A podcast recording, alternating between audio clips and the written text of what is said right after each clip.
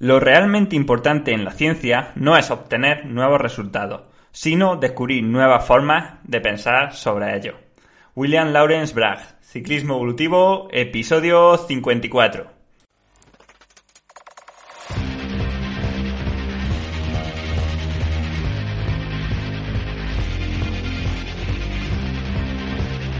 Hola, bienvenidos y bienvenidas a un nuevo episodio del podcast Ciclismo Evolutivo. Ya sabéis, el podcast donde unimos la ciencia con la práctica y la experiencia real para ofrecerte información útil de verdad acerca de entrenamiento, nutrición, psicología y en definitiva todo aquello que pueda hacerte mejorar el rendimiento y la salud. Y empezamos porque en el episodio de hoy quiero hablaros, o quiero, mejor dicho, volver a hablaros y profundizar aún más en los sistemas complejos. En el episodio 28 de Ciclismo Evolutivo ya planteé las bases de lo que es un sistema complejo y lo hice basándome en las similitudes que yo observaba en sistemas como el organismo humano y otros sistemas como podría ser la naturaleza. De hecho era un episodio donde hablaba bastante de naturaleza, biodiversidad y especies.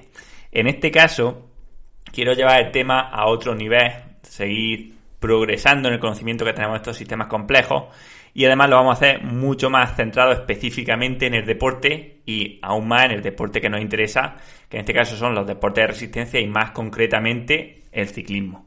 Sinceramente, pienso que esta visión del organismo como un sistema complejo, con todo lo que conlleva, porque no es solamente el decir que todo afecta al organismo, sino que vamos a ver que tiene unas particularidades que no podemos evitar o que tenemos que tener en cuenta, es algo que puede cambiar o que va a cambiar totalmente nuestra forma de ver tanto el entrenamiento como la nutrición, como cualquier aspecto relacionado con la salud. Mi objetivo en el episodio de hoy, o mi idea, es ir explicando, ir trabajando algunas ideas o algunas características que tienen los sistemas complejos, cómo podemos aplicar eso a nuestro entrenamiento, a nuestro rendimiento, y terminar con una especie de recomendaciones muy muy prácticas y que un poco resuman todo lo que vamos a ir viendo durante el episodio. Pero también repasando el esquema, no sé si va a dar tiempo a hacerlo en un programa o necesitaremos dos, en cualquier caso pues bueno, cuando llevemos media hora, si falta mucho, pues lo haremos en dos programas. También antes de empezar, deciros que pensaba que no había libros ya que recogieran esta aproximación a los sistemas complejos en el deporte y sí que encontré varios, uno de ellos en español, que es el libro de Natalia Balaguer SR, que se llama Complejidad y Deporte, súper recomendado. Y luego otro en inglés, donde también está Natalia, que también está súper bien, que es Complex System in Sports, de Kate Davis. Bueno, ya sí, vamos a empezar exponiendo algunas ideas acerca de los sistemas complejos y de la forma que tenemos realmente de, entender el mundo, de entender los organismos y el proceso de, de entrenamiento y de la salud. Y lo primero que me gustaría empezar diciendo es que siento que hemos creado fronteras artificiales entre diferentes campos del conocimiento. Fronteras que no deberían estar ahí porque quizás estamos poniendo el foco en lo equivocado. Por ejemplo, dentro de la salud o dentro del rendimiento, pues hemos creado las ramas de nutrición, la rama de ciencias del deporte o de entrenamiento, la rama de psicología, la medicina, la fisioterapia, bueno, pues un montón y un montón de ramas que hemos creado de forma artificial porque seguimos hoy en día con un pensamiento totalmente determinista, un pensamiento que ve al organismo como si fuese una especie de máquina, como un ordenador que podemos descomponer en las diferentes partes. Por un lado es el disco duro, la pantalla, la impresora, como si fuesen piezas que podemos intercambiar y donde pensamos ingenuamente que si somos capaces de comprender, de entender y de manipular las diferentes partes de las que se integra el sistema, podremos llegar a manipular y a controlar totalmente el sistema en su conjunto. El problema es que el organismo no funciona como un coche o no funciona como un ordenador, donde cada pieza cumple su función y no se ve afectada por lo que hagan otras, sino que cada parte del sistema afecta a las demás. Y esto lo vamos a ir desarrollando poco a poco. Y es que en un ordenador, en un coche, en una cafetera, en lo que queramos, se pueden predecir perfectamente los procesos que forman parte y cómo van a actuar. Por ejemplo, en una cafetera de estas de máquinas sabemos que por un lado metemos las cápsulas, por otro la enchufamos a la electricidad y ya lleva el mecanismo correcto para que te salga tu taza de café con la cantidad necesaria de agua y de café. En un coche, pues por un lado mete la gasolina, por otro lado pisa el acelerador y el coche anda hacia adelante. Pero el problema es que en el cuerpo humano esto no ocurre. Por ejemplo, si falla una parte, si un deportista tiene un déficit energético en la dieta, ¿qué pasa? Si siguiésemos esta teoría mecanicista, cuando alguien come de menos o no está absorbiendo suficientes carbohidratos, por ejemplo, el rendimiento debería bajar. Pero ¿qué es lo que ocurre? Y se ha visto en muchas poblaciones, se ve en la gente, que el cuerpo se adapta y genera otra serie de adaptaciones diferentes, digamos, para compensar estos problemas o estos inconvenientes que tiene a la hora de conseguir realizar su función. Una máquina o un coche, por ejemplo, no anda si le falta una rueda. En cambio, el cuerpo humano puede seguir haciendo la misma funcionalidad aunque tenga sistemas que estén fallando. Por ejemplo, una persona a la que le falte una mano puede generar una serie de compensaciones para hacer que entre la otra mano y el resto del organismo sea capaz de compensarse. Llegando incluso hasta el nivel de que gente que, por ejemplo, ha sufrido ictus y que se le ha paralizado la mitad del cerebro y consiguen realizar, tras mucho trabajo, los mismos movimientos y los mismos procesos mentales que tenían antes con toda la masa cerebral funcionando correctamente. O sea, digamos que somos resilientes y que el cuerpo puede generar cambios, puede generar adaptaciones para adaptarse a los constreñimientos o a los problemas, digamos, que le están incidiendo en él. Entonces, como digo, la visión que ahora mismo tenemos del cuerpo humano, por lo menos la que se ha tenido hasta ahora, es una visión puramente mecanicista y determinista, donde separamos el cuerpo en diferentes partes como si fuese la cadena de montaje de un coche, donde unas personas se encargan de estudiar las ruedas, otros el capó, otros el motor. Eh, bueno, en definitiva, ¿no? Pues lo que estamos haciendo. Unas personas estudian el entrenamiento que hay que darle a las personas. Otros estudian la nutrición, otros la psicología. Bueno, lo que he dicho, ¿no? Cada uno una partecita del cuerpo. Y claro, así lo que nos damos es de bruces con la realidad y vemos que al final solamente sabiendo de una parte del sistema no somos capaces de controlar las respuestas, porque el sistema o el organismo es tan complejo que lo que influye en una parte, como ya vimos en el episodio anterior, cualquier cosa que influya en una parte va a cambiar, a modificar todas las demás. ¿Vale? No es que no es como un coche, vuelvo a repetir, o un ordenador donde si le pones un disco duro más grande o si le pones una impresora más potente o un teclado mejor, pues el ordenador mejora más, ¿no? Al final, si mejora una parte, eh, el conjunto del sistema mejora. En el organismo no. En el organismo o en cualquier sistema complejo, el cambio de una parte ya puede hacer que las demás se desequilibren.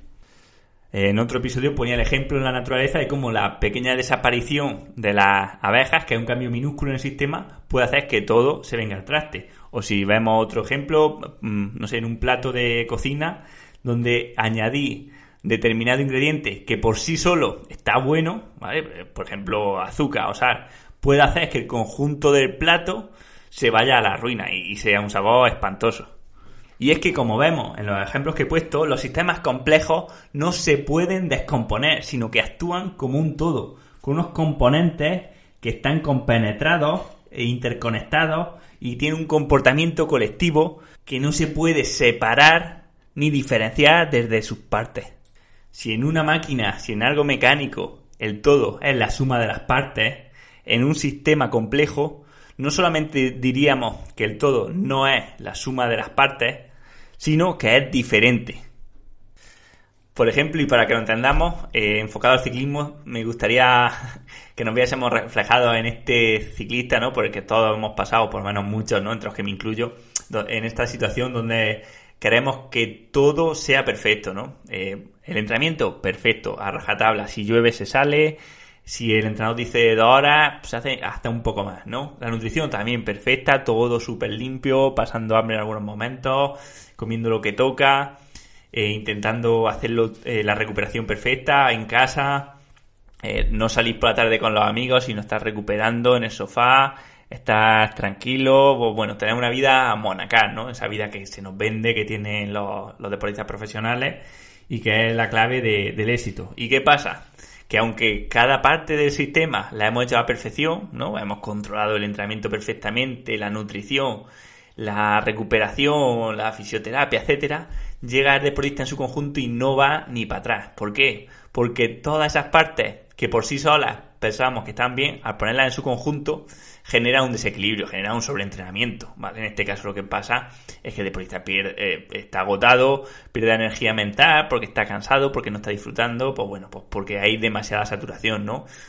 Una cosa sola era buena, pero todo en su conjunto era malo, ¿no? Pues bueno, un poco esto es lo que pasa con los sistemas complejos en el, en el ámbito del entrenamiento, que el cambio en una pequeña parte influye en todas las demás. Otro pequeño ejemplo, alguien que intenta seguir eh, adelgazando un montón cuando ya está más o menos fino y claro, al bajar la cantidad que come, pues no es capaz de entrenar bien, los entrenamientos no llegan a los ritmos que tendría que llegar, entonces empieza a perder forma física, de, de rendimiento, de, de resistencia. Luego además pues está irascible porque claro está con hambre y no se encuentra bien con la gente y se acaba peleando con, con los amigos o acaba teniendo pensamientos negativos y al final empieza a plantearse que para qué, que si le merece la pena todo este esfuerzo y, luego llega a la carrera y a lo mejor pesa menos, sí ha conseguido mejorar esa parte del sistema, ¿no? Digamos que pesa menos, tiene menos porcentaje de grasa, está en su peso óptimo y en cambio no va ni para atrás. ¿Por qué? Porque ya la cabeza no le funciona bien, porque no ha podido entrenar bien, etcétera, ¿no? Pues bueno. Otro ejemplo en el propio entrenamiento es que esta visión mecanicista o clásica de, del organismo como algo que podemos separar en partes, pues bueno, lo que está también detrás de, de algunos software de entrenamiento, de la visión eh, actual de entrenamiento, ¿no? De trabajar primero una cualidad, luego otra cualidad y que digamos que en teoría si fortalecemos cada cualidad por separado vamos a tener en el conjunto un deportista mejor, ¿no? Si por un lado hemos trabajado la fuerza, por otro lado la resistencia, por otro lado la velocidad, parece que el conjunto del deportista va a ser mejor. Y claro, ¿qué es lo que pasa? Que luego no ocurre así, porque mientras hemos trabajado una cosa, estábamos perdiendo de la otra, ¿no? Pues bueno, mientras estábamos a lo mejor desarrollando la velocidad, estábamos perdiendo resistencia, estábamos perdiendo fuerza, etcétera. Incluso en los mismos software de entrenamiento, ¿no? Que a lo mejor se divide el rendimiento del deportista como en partecitas, ¿no? Eh, por un lado la potencia máxima, por otro lado la capacidad anaeróbica, por otro lado el FTP o el umbral, por otro lado la resistencia a la fatiga, etcétera.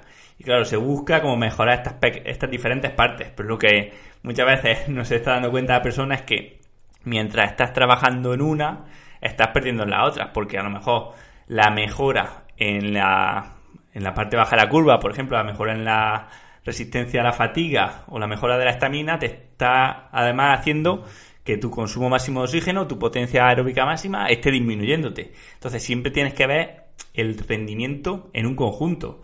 Otro caso muy ejemplar es cuando alguien a sprinter se centra mucho, y suele ser un fallo, en mejorar muchísimo el pico de potencia, pero claro, está a, cambio de eso, de, trabajar tanto el pico de potencia, estás poniendo en peligro o estás disminuyendo el resto de la curva. Entonces, si tú te vas a decir, pues mira, sprinto más que antes, pues a lo mejor sí, pero el rendimiento en el conjunto, que es lo que hay que ver, está, ha disminuido. Porque, claro, cuando yo, llega la hora de sprintar, lo que está es reventado. O no llega en el grupo que debería llegar porque el sprint no tiene resistencia. O si llega, llega ya listo y no puede ejercer esa potencia máxima que sí es capaz de hacer entrenando. Por eso siempre tenemos que ver, digamos, eh, la globalidad del sistema y, y no irnos solamente a determinados hitos, a determinados números o parámetros que, como digo, de forma aislada es fácil mejorarlo, pero que cuando lo unimos a toda a todo el resto de partes del sistema es cuando empiezan a, fallar. Otro ejemplo, un determinado entrenamiento en un momento de la temporada o para un deportista determinado en cada circunstancia puede hacer que te pongas más fuerte de lo que estás o puede ser el último clavo en el ataúd que termine de, de enterrarte. ¿no? Por tanto, la misma carga, ¿no? El mismo agente según el sistema, según todo lo demás que influya, puede ser beneficioso o perjudicial.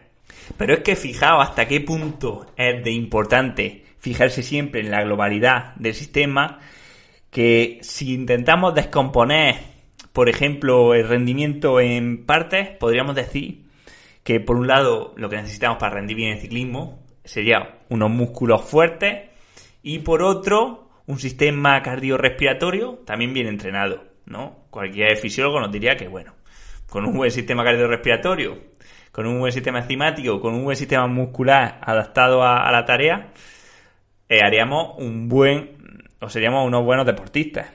Pues bueno, si, ¿qué pasaría si lo trabajamos de forma separada? Por ejemplo, los músculos en el gimnasio, con entrenamientos lo más específicos posibles, pero a la bici, pero en el gimnasio, y el corazón en, en otro tipo de deporte, por ejemplo en patinaje o en carrera a pie, ¿no? Deportes que son también de resistencia, ¿no? En teoría tendríamos las estaciones cardiovasculares por un lado, desarrolladas, y por otro, por otro lado tendríamos las estaciones musculares desarrolladas también. ¿Qué pasaría si le llevamos este rendimiento?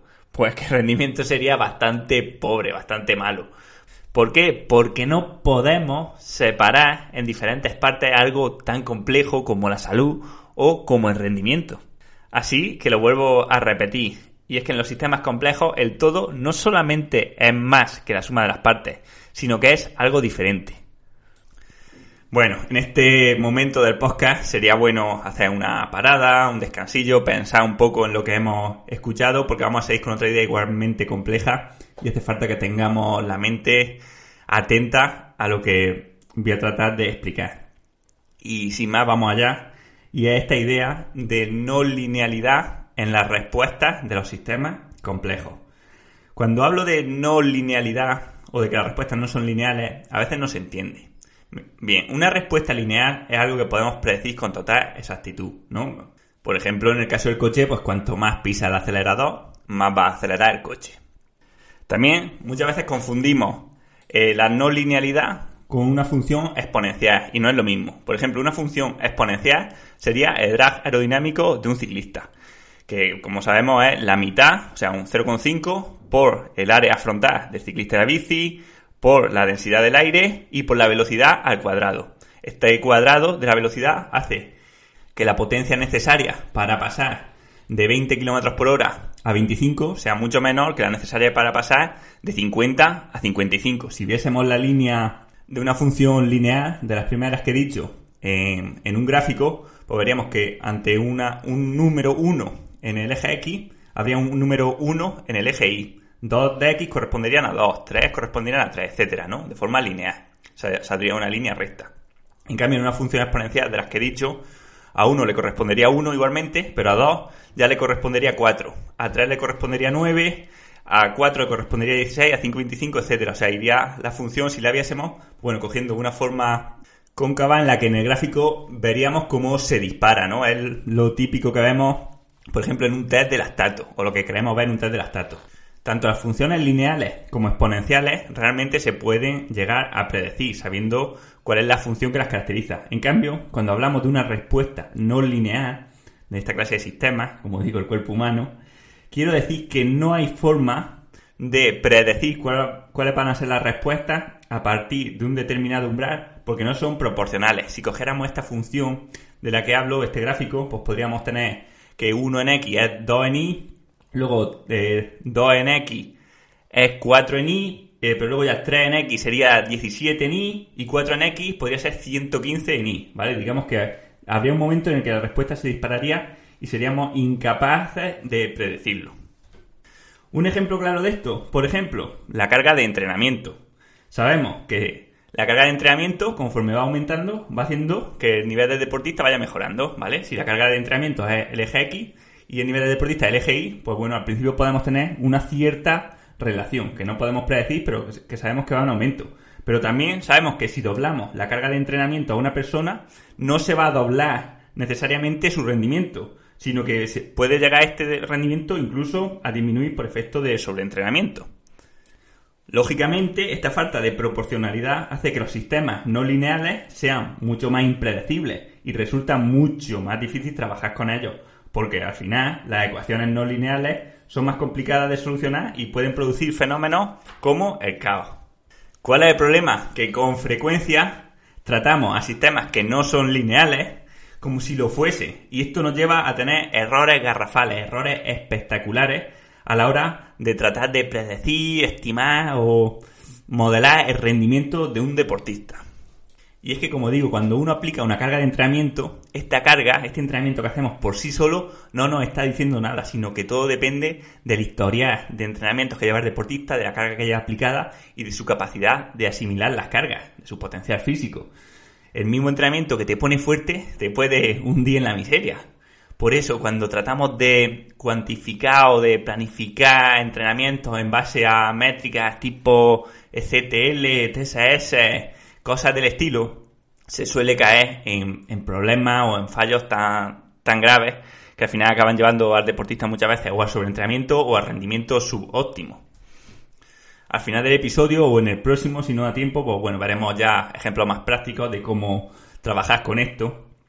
Otro error que se suele cometer con este carácter de no linealidad es analizar solamente una parte de la curva de respuesta que es la parte que consideramos que es lineal. Por ejemplo, pasa eh, en los test de lactato que nos fijamos, sacamos conclusiones a partir de la parte lineal de la curva, que bueno, hasta que se produce el, incremento del lactato eh, no lineal, ¿no? Hasta que el lactato digamos que se dispara. Que por cierto, pensamos que, que esto es exponencial y no es exponencial. Es totalmente no lineal, es impredecible. Bien, pues eso, muchas veces sacamos conclusiones con la potencia que damos a 2 milimoles o la potencia a LT1, que sería cuando, eh, bueno, según el autor, pero bueno, cuando sube 0,5 milimoles desde el lactato mínimo del deportista, o sacamos el LT2 cuando se dispara o a los 4 milimoles. Muy bien, sea como sea, cogemos solamente la parte lineal de esta función. Lo que pasa es que obviamos toda la, la magia, todas las cosas que ocurren a partir de que esto tiende a la, a la no linealidad, pero todo lo que está ocurriendo aquí es súper importante. ¿no? O sea, todo lo que ocurre al final de la curva cuando el estatus se ha disparado, puede ser que un deportista lo mantenga mucho más tiempo que otro. O sea, que el estatus esté disparado, y ya lo veremos más adelante, que además hay muchas más implicaciones aquí. Pero lo que quiero decir es que, que el estatus se dispare antes en un deportista o en otro no implica que uno vaya a tener más rendimiento que el otro. Por eso hay que ver la globalidad, el conjunto del sistema, y para eso hay que ver el rendimiento final. También, como hemos visto, muchos sistemas no lineales no son caóticos desde el principio, sino que suelen tener una linealidad, por ejemplo, que hemos dicho, el lactato, el consumo de oxígeno, la saturación de hemoglobina, la frecuencia cardíaca, bueno, suelen tener un comportamiento lineal con el esfuerzo y llega un punto que denominamos siempre umbral, ¿no? Donde su comportamiento, digamos que cambia y tiende pues a la, a la no linealidad, a dispararse o a, a reducirse al máximo, a dejar de funcionar, pues bueno, a que determinada parte del sistema, digamos que se agota o se satura. Para ver esto con otro ejemplo más práctico y que se entienda bien, quiero que imaginemos por un momento que nos metemos en la piel de, de Alaphilippe, por ejemplo, en este Tour de Francia. Estamos ante la última etapa de montaña, vamos con el maillot amarillo y claro, el tren del Sky de Gambernat nos quiere hacer perderlo tenemos que intentar llegar con él porque le sacamos 10 segundos en la general y en la última etapa. Claro, ¿qué va a pasar? Imaginemos que empezamos a subir a Galibier y el equipo, eh, el Sky, pone un ritmo súper fuerte de, de 6,4 vatios kilo ahí y claro, tenemos que intentar aguantar porque sabemos que si perdemos la rueda, en el momento que perdamos el tren, estamos perdidos, ¿no? Vamos a tratar de verlo de esta forma. Conforme va pasando el puerto o la distancia, la variable que nos interesa son los vatios que vamos ejerciendo, la intensidad del pedaleo. ¿Vale? En este caso vamos a poner 6 vatios kilos, ¿no? He dicho 6,4, bueno, 6 que, que con la altitud siempre un poco menos. Bien, a esta misma intensidad las reacciones corporales van cambiando, ¿no? Está claro que, bueno, va habiendo una disminución del glucógeno muscular, va aumentando la frecuencia cardíaca, va aumentando la acidez eh, dentro de los músculos, va aumentando el consumo de oxígeno, etcétera, ¿no? Eh, va aumentando el lactato, bueno, digamos que las respuestas corporales tienen un comportamiento más o menos, digamos que lineal, ¿no? Van aumentando. Sin embargo, como todos vimos este verano, llega un punto en el que el ciclista, el deportista llega al agotamiento total y su potencia pasa de 6 vatios kilo a 2, a 3, bueno, agotamiento, fatiga, crisis, ¿no? ¿Qué es lo que ha ocurrido aquí? el comportamiento, la relación entre el aumento del lactato, por ejemplo, o la relación entre la disminución del glucógeno muscular y los vatios ejercidos, ha tenido un comportamiento no lineal, ha, tenido, ha pasado por un punto crítico, este umbral, donde ha pasado de 6 vatios kilos a 0, a, bueno, a 2, 3, que son para ellos prácticamente cero. ¿Vale? ¿Se entiende, no? La respuesta no ha sido lineal porque si fuese lineal se esperaría que conforme va disminuyendo, por ejemplo, la concentración de glucógeno o va aumentando eh, la, acumulación de lactato o de acidez, el ritmo debería ir bajando, pero no, el ritmo no va bajando, sino que al principio los sistemas del organismo son capaces de compensarlo, digamos, de compensar esta falta, eh, este ritmo con la actuación de otros sistemas, hasta que el sistema ya llega un punto crítico donde los mecanismos compensatorios, los mecanismos defensivos son incapaces de seguir actuando y por tanto te obliga a parar. Pero es que lo podríamos retorcer aún más porque ¿qué pasa si justo en ese momento de crisis ya estuviera ahí la meta y hubiese la pancarta de 100 metros a la meta? Pues que seguramente sí que hubiese sido capaz de pegar un último sprint y haber incluso ganado la etapa. Esto, entre otras muchas cosas, viene a refrendar el modelo del gobernador central de, de de que la fatiga está en parte mediada por nuestra percepción de esfuerzo, por nuestra capacidad de resistir al dolor. De hecho, siempre, si nos vemos en este ejemplo de la filia, bueno, cualquiera que haya estado en una carrera, en un momento donde nos llevan los compañeros a tope, ha pasado por estos momentos de, de vacilación, de sigo, paro, me rindo, sigo un poco más, mira, me paro, 100 metros más, y hasta que Claro, cuando el esfuerzo sigue siendo más alto de lo que podemos absorber pues, con nuestro mecanismo defensivo, llega al punto de que al final sí, pues llega la rendición, ¿no? Eh, o aflojo el ritmo o me paro directamente, ¿no? Según el tipo de esfuerzo que sea. Daos cuenta de que si el cuerpo fuese simplemente una máquina, ¿no? Donde vamos mejorando las diferentes partes, eh, pues bueno, la tolerancia al lactato, el consumo de oxígeno, la frecuencia cardíaca, etcétera, etcétera, etcétera, estos estados de vacilación, de sigo, paro, no sigo, no paro, no se podrían dar, ya que llegaría al punto de que, mira, te quedas sin gasolina y acaba el ejercicio. Sin embargo, lo que se ve muchas veces es que el ejercicio se termina, incluso en ejercicios puramente aeróbicos de ultra resistencia, tipo maratones, siempre se termina con algo de margen, por ejemplo, algo de margen de glucógeno, siempre queda un poco más. De hecho, la gente no cruza la línea de maratón y se y queda desplomado y se muere, ¿no? Como, como cuenta la historia que pasó en la primera maratón, sino que la gente termina y sigue viva. Eso quiere decir que siempre ha habido cierto margen y que el agotamiento, por tanto, no puede estar solamente mediado por factores eh, mecánicos o, bueno, factores de, de parámetros determinados, sino que al final el cuerpo actúa como un conjunto muy bien orquestado, muy bien organizado, que se auto-organiza y que utiliza sus recursos de la forma más eficiente posible para conseguir la tarea que se trae entre manos, ¿no? En este ejemplo, pues bueno, pedalear lo más fuerte posible el máximo tiempo posible. Bueno, como se está esto yendo de tiempo y hay muchísimas cosas que quiero decir, así que una idea más y terminamos el episodio de hoy seguimos en el próximo. Y la idea última que quiero que, nos quedemos es la idea de fractalidad o de cómo los sistemas complejos se autoorganizan de la forma más eficiente posible.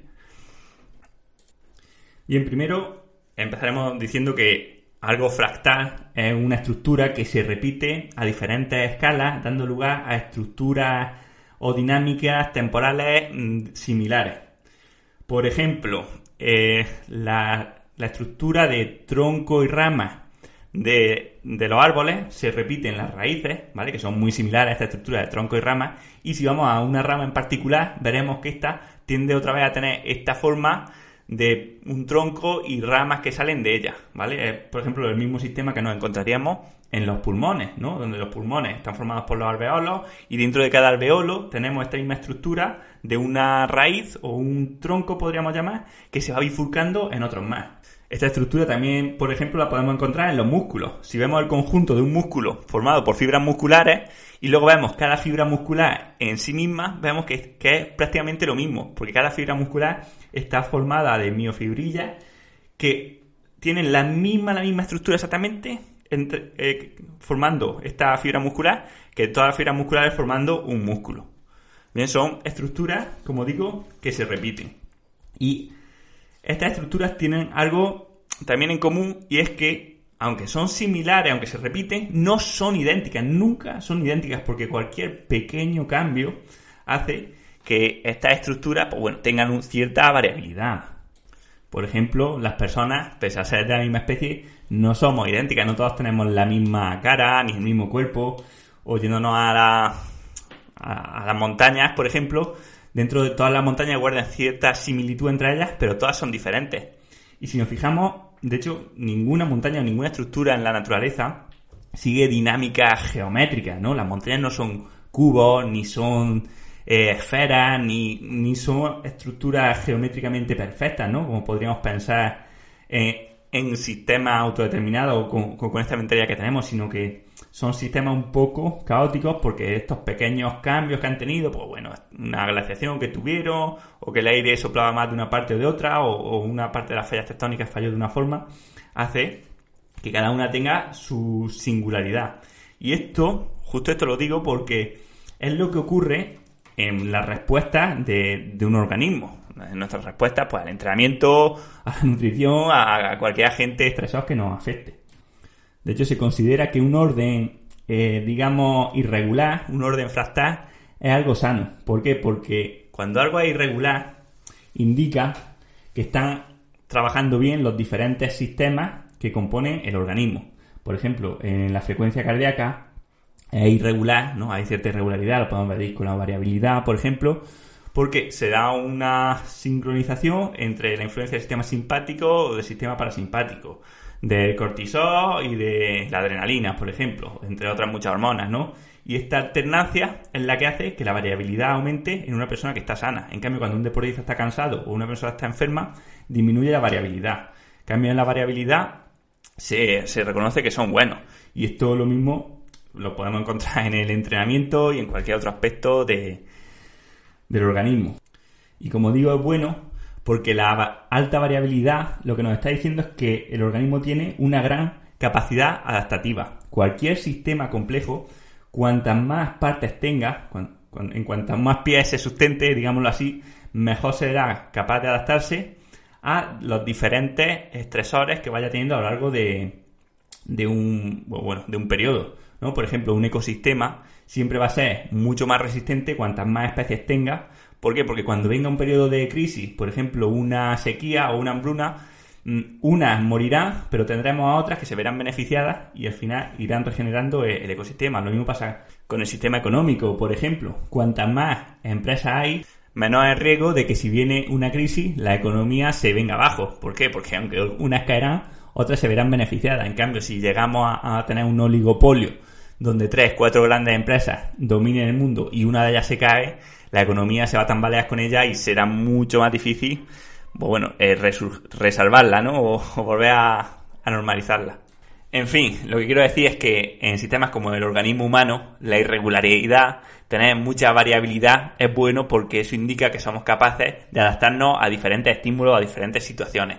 Por ejemplo, tener una gran variabilidad en la temperatura corporal hace que por un lado seamos capaces de combatir pues cuando vienen virus, cuando vienen bacterias mediante el aumento de nuestra temperatura corporal, también que seamos capaces de ejercitarnos en ambientes más cálidos o más que si tuviésemos que mantener una temperatura corporal totalmente estable, por ejemplo 37 grados y si nos saliésemos de ahí tuviésemos ya eh, enfermedades. En cambio podemos mantenernos en un rango de, de temperatura mucho más abierto, entre 37 y 40 y eso hace que seamos mucho más adaptables a las circunstancias. Lo mismo puede pasar con otro montón de, de reacciones. Está claro, por ejemplo, ¿no? que la frecuencia cardíaca pues varía y eso hace que seamos capaces de adaptarnos a diferentes niveles de esfuerzo. Pero también, por ejemplo, nuestro metabolismo en reposo varía para adaptarnos a diferentes circunstancias, porque hay veces que hay mucha disponibilidad energética y podemos aumentar el metabolismo para potenciar algunas funciones como la reproductiva, el sistema inmunológico, y otras veces que en la naturaleza vienen crisis, vienen hambrunas y tenemos la capacidad también de reducir nuestro nivel de, de consumo energético, nuestro metabolismo basal, para pasar este tiempo de hambruna sin perder la reserva energética y por tanto manteniéndonos con vida. ¿No? Al final en el cuerpo todo es irregular y eso es bueno y por eso en el entrenamiento y en los estímulos que damos a nuestro organismo también buscamos esta irregularidad en, no dar siempre estos mismos estímulos sino ir cambiando en momentos de, carga y momentos de relajación. Y bueno, vamos a dejar aquí el episodio de hoy porque son ideas un poco complejas y conviene hacerlas poco a poco, ya el episodio también es bastante largo. Entonces hay muchas más cosas que, quiero decir y además un poco más de llevarlo a la práctica, aparte de lo que hemos visto en el episodio de hoy. Así que en el próximo episodio pues seguiremos profundizando un poco más en complejidad en esto de este tema tan interesante, por lo menos para mí, de los sistemas complejos y espero que para vosotros también. Así que si os ha gustado el episodio y, queréis que, hagamos el siguiente, pues bueno, dejadmelo en comentarios, dejadlo en el grupo de Facebook, bueno, de la forma que queráis, porque bueno, creo que es un tema súper interesante y que también hay muchas dudas, cosas que no sabía explicar o que he pasado por alto, entonces también me gustaría que si tenéis alguna duda o lo que sea, pues eso, que me la dejéis en los comentarios para poder hacerla en el próximo episodio o, responderla de, de alguna forma, ¿vale? También, como siempre, eh, muchas gracias por, darle a me gusta en iVoox, por las reseñas que me habéis dejado en, en iTunes, en Apple Podcast y sobre todo, pues muchas gracias por compartir el episodio con vuestros amigos, con vuestras amigas en las redes, porque bueno, al final, después de tanto trabajo, pues siempre gusta que intentar llegar a máxima gente posible que le pueda ayudar. Así que sin nada más, me despido hasta el próximo episodio.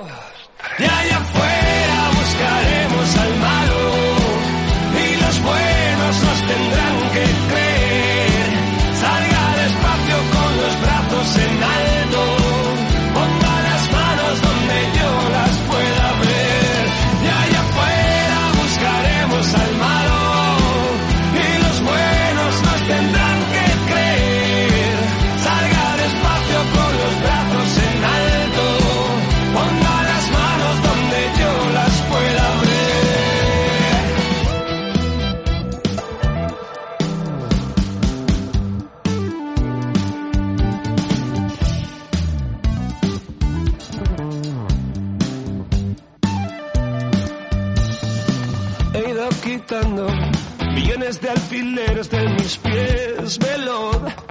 Sigo trepando, si me resbaló, no dudes que lo intentaré otra vez. Tendré mucho más cuidado, tomo impulso y salto. Te va a faltar ciudad para correr, escóndete. Ya estoy llegando, he recordado al ver tu cara por última vez. Fuiste tú, ya te he encontrado.